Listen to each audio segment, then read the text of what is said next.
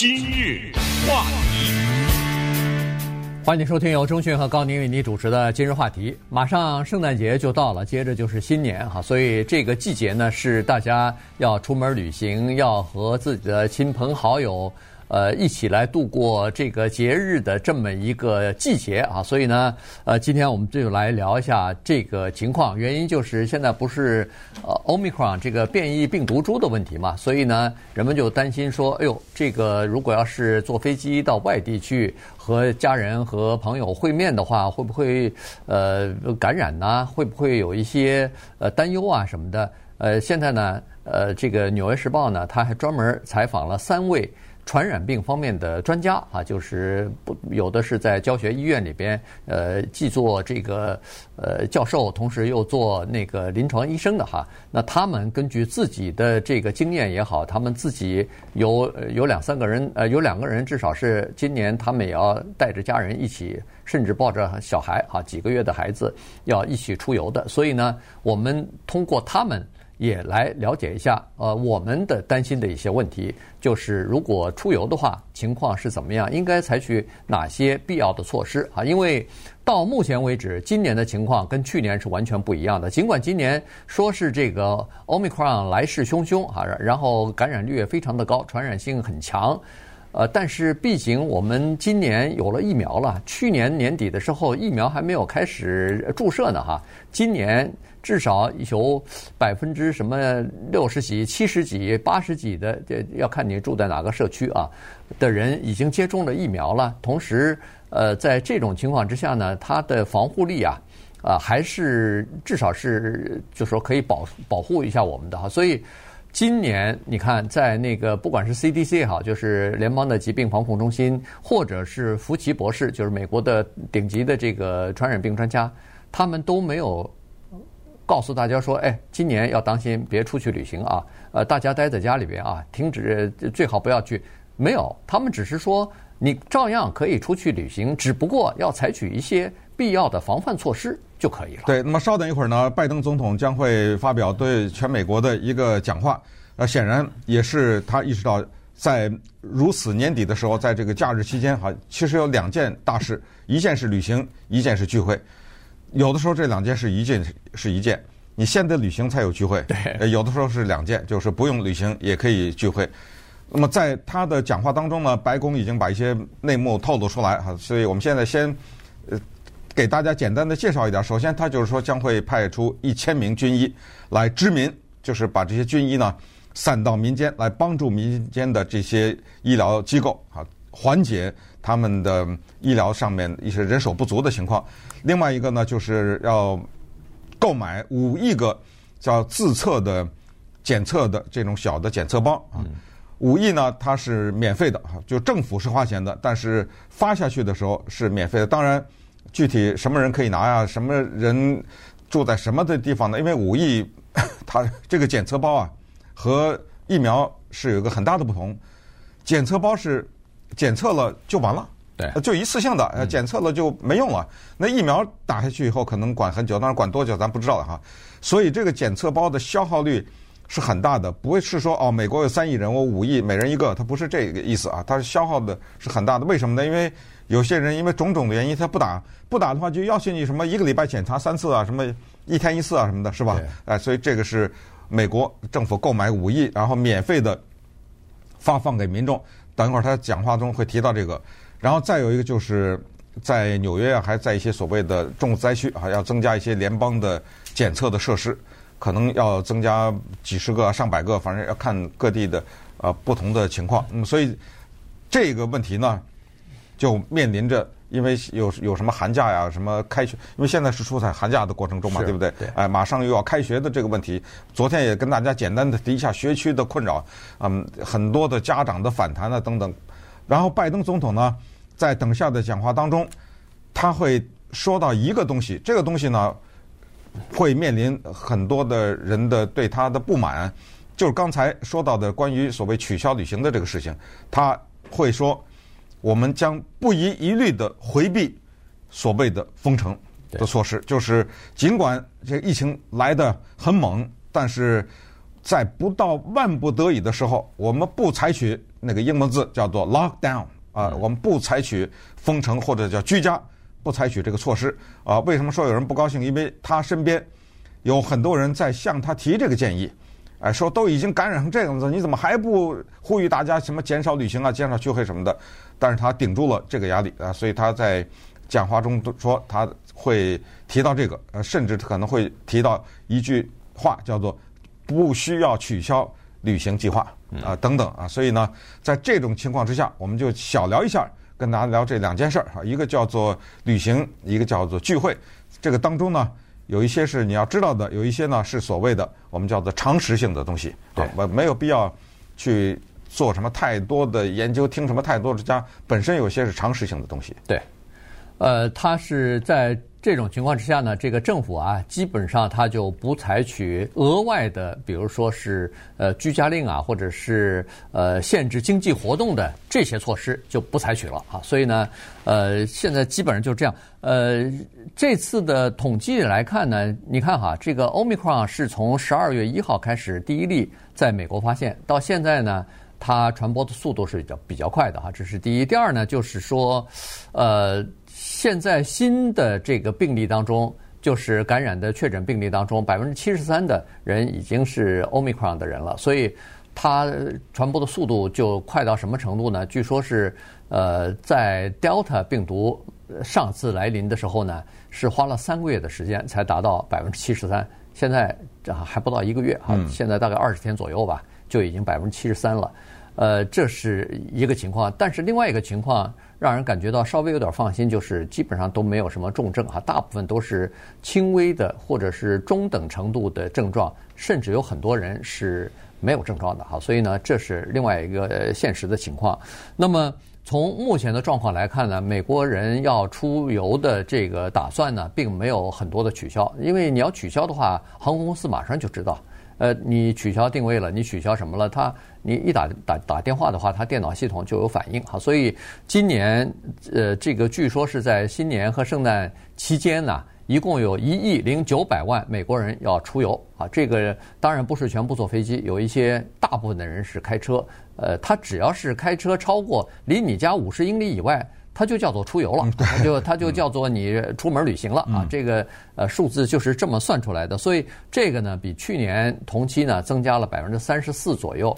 那么好了，既然你要出开车呃去，比如说到五十里以外的地方去和家人或者是朋友聚会，或者你。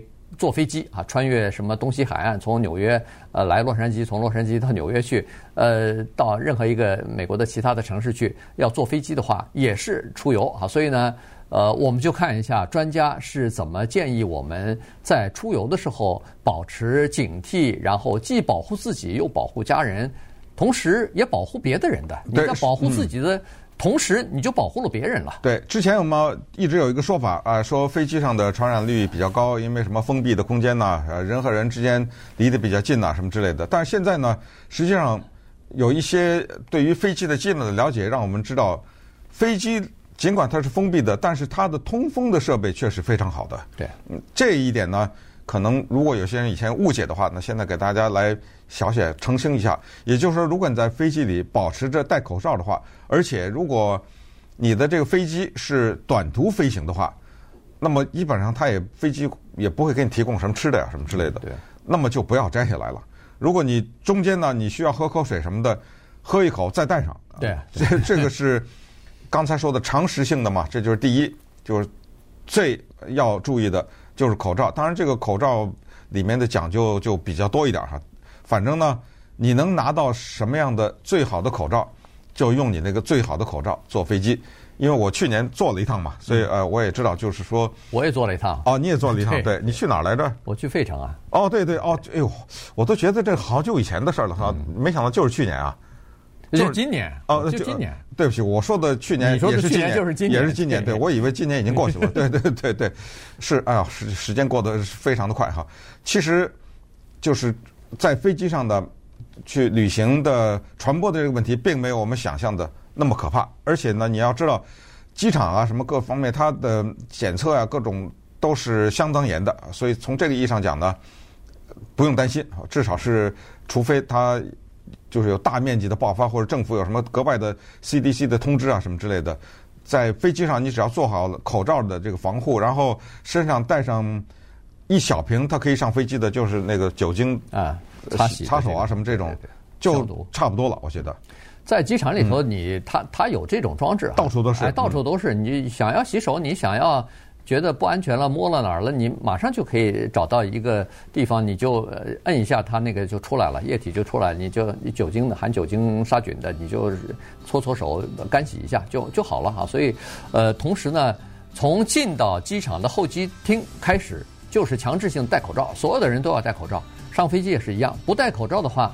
没有，不会让你上飞机的。对，对，这个空服员，呃，监监察的非常的严格哈，就是说你不戴口罩就别上飞机，你不戴口罩连大厅里头都不能戴，好，马上。而且戴了上了飞机还不能摘下来。哎，不不摘下来，除了你吃饭和喝水要摘下来。呃，那么当然有的人就会摘下时间长一点，但是这个呢就失去了对你的保护了，所以呢。呃，专家是说，除了吃饭和喝水，你马上还是最好是戴上哈，这样是一个一个情况。另外一个情况呢，就是有的医生啊，他是建议你戴那个 N95 的口罩哈，就是到飞机上的话，那个可能保护力更强一点。呃，但是呢，呃，我听那个福奇博士在回答问题的时候说，他说 N95 口罩固然很好，但是呢，长时间的戴的话呢，可能会不太舒服，它勒勒得比较紧，所以呢。他说：“一般的，呃，外科口罩和布制的口罩也可以，好，所以呢，他是这么说的。反正戴上口罩总比不戴强。那稍待会儿我们再看看，还有其他的几个，呃，有的是一些小事啊，你可能没有想到，但是医生这么一说呢，你突然想，哎，也是有道理的。”今日话题。欢迎继续收听由中讯和高宁为您主持的今日话题。这段时间跟大家讲的呢，是在圣诞节和新年期间，还要出门旅游的话，需要注意哪些事情？因为现在这个 Omicron 的呃变异病株不是仍然挺猖獗的嘛，所以还是要呃做好个人的防范哈。呃，关键还是最主要的一个东西还是疫苗啊，这个是呃我们一再强调的疫苗。你上飞机之前，他可能要求你有这个注册的，就是注射疫苗的证明。但是我不知道他是不是真要检查你打了那个加强针没有哈？他是希望你要打了加强针，因为呃，随着这个时间的推移呢，疫苗你打了一针两针之后呢。它那个抵抗力啊，它那个防护能力呢，会逐渐的减弱，减弱的。随着时间的推移，所以如果把这个加强针打了以后呢，它那个防护力一下子，我看那个 Pfizer 一下提高二十五倍啊，然后呃那个 Moderna 的好像是提高三十几倍呢，三十九倍还是多少倍哈？所以咱们以前也讲过，可以混着打啊。对，嗯，呃，可以混合打。所以在这种情况之下，如果打了以后，它就提供给你。至少是两层的防护，一层是防止你感染啊，就是说你对那个 Omicron 也好，对 Delta 的病毒也好，对其他的新冠病毒也好，基本上都有一个防范防范啊。这个的防范呢，比没有打疫苗的人要高出六倍以上啊。这是第一，万一它有穿透性的，呃，就是穿透了你的第一层的防护层以外呢，没关系，你还有第二层防护。这第二层防护就是呃保护你。没有重症啊，不不会住到医院里边去。那这个防护的力量还是比较强的。所以，呃，出门旅游，尤其是和一些呃很多人呃家庭可能一个大家庭要聚会的时候，来自这个天南海北，来自各个地方的人都有。你也不知道他们接种过疫苗没有，你也不知道整个的情况的时候，打疫苗是最最有效和最最基本的东西吧，保护自己。那刚才说到所谓常识性啊。假如呢，在节日期间有一个聚会，这个聚会呢不是自己的家人，呃，爸爸妈妈呀，或者是兄弟姐妹哈，嗯，而是涉及到有一些朋友的话，那么这个时候呢，一些专家告诉我们，就是询问你打没打疫苗是可以的，这个不得罪人。但是我要讲一句话，就是反过来讲，假如你没打，因为你的身体的原因，或者你。相信了什么，你就坚决不打的话，我个人认为啊，我觉得你要说，我觉得就是说你不能隐瞒这个事情，更不能说为了去这个聚会说我打了，因为你想，这要是朋友的话，你说我打了，谁会说你拿这证明我看看？你这不是翻脸吗？对，对不对？对。所以我是觉得，在这个问题上，这就是常识，就是你没打的话，你要不就不要去，你要不就事先告诉人家。对。另外有两个情况跟大家讲一下，一个是老，一个是小。在这个期间呢，我们也都知道，死亡的人数当中，老人比较多，而节假日期间，最需要关怀的反而是老人。所以现在呢，很残酷的一个建议就是，如果你真的要探望老人的话，哪怕是打了疫苗，花一点小钱。拜登那五亿个自费，那可能你还拿不到呢，对不对？哎，明年一月份才发发的。对，你花一点小钱，任何的药店都有卖的，买一个叫自测快检啊、快筛或者什么这样的一个东西，它呢价格不等，有从十四块到二十五块不等。它十四块到二十五块，什么叫价格不等？它就是说，它一包里装两个，嗯，也就是说十四块钱呢，你可以买两个。或者二十四、二十五块钱呢，也可以买两个的。我估计是不同的厂家呀，或者是什么呃不同的一些品牌都不一样啊品牌之类的吧啊，花点小钱，而且呢，建议是要提前十五分钟，而不是我礼拜六要聚会，我礼拜五先测了。嗯，这个十五分钟非常重要，因为我们要不遗余力的保护老人。我们因为已经事先知道他们的死亡率很高。试想一下啊，如果是因为我们去拜访他们或者去探望他们，反而让他们得了这个，你说这叫什么事儿啊？对，对不对？所以这是一个老人的问题。十五分钟记住，然后自测，这个跟你打没打疫苗没关系啊，因为我们已经知道这个穿透的问题，所以见老人的话要做这个事情。小孩子呢，有一个独特的麻烦。这个也是专家们告诉我们的，这个东西我觉得也不用避讳，就是很多什么一两岁啊，什么两三岁啊，三四岁，再大一点什么四五岁，这样的孩子呢，要不就是疫苗还没有够到他们，要不就是呢种种的原因他还没有打。你不要忘了，这样的孩子呢，除非那个抱在怀里喂奶的那种啊，不算呃，这样的孩子他是去幼稚园的，这样的孩子他是要接触其他的孩子的。他接触的那些其他的孩子，那些其他的孩子也有其他的父母，知道吧？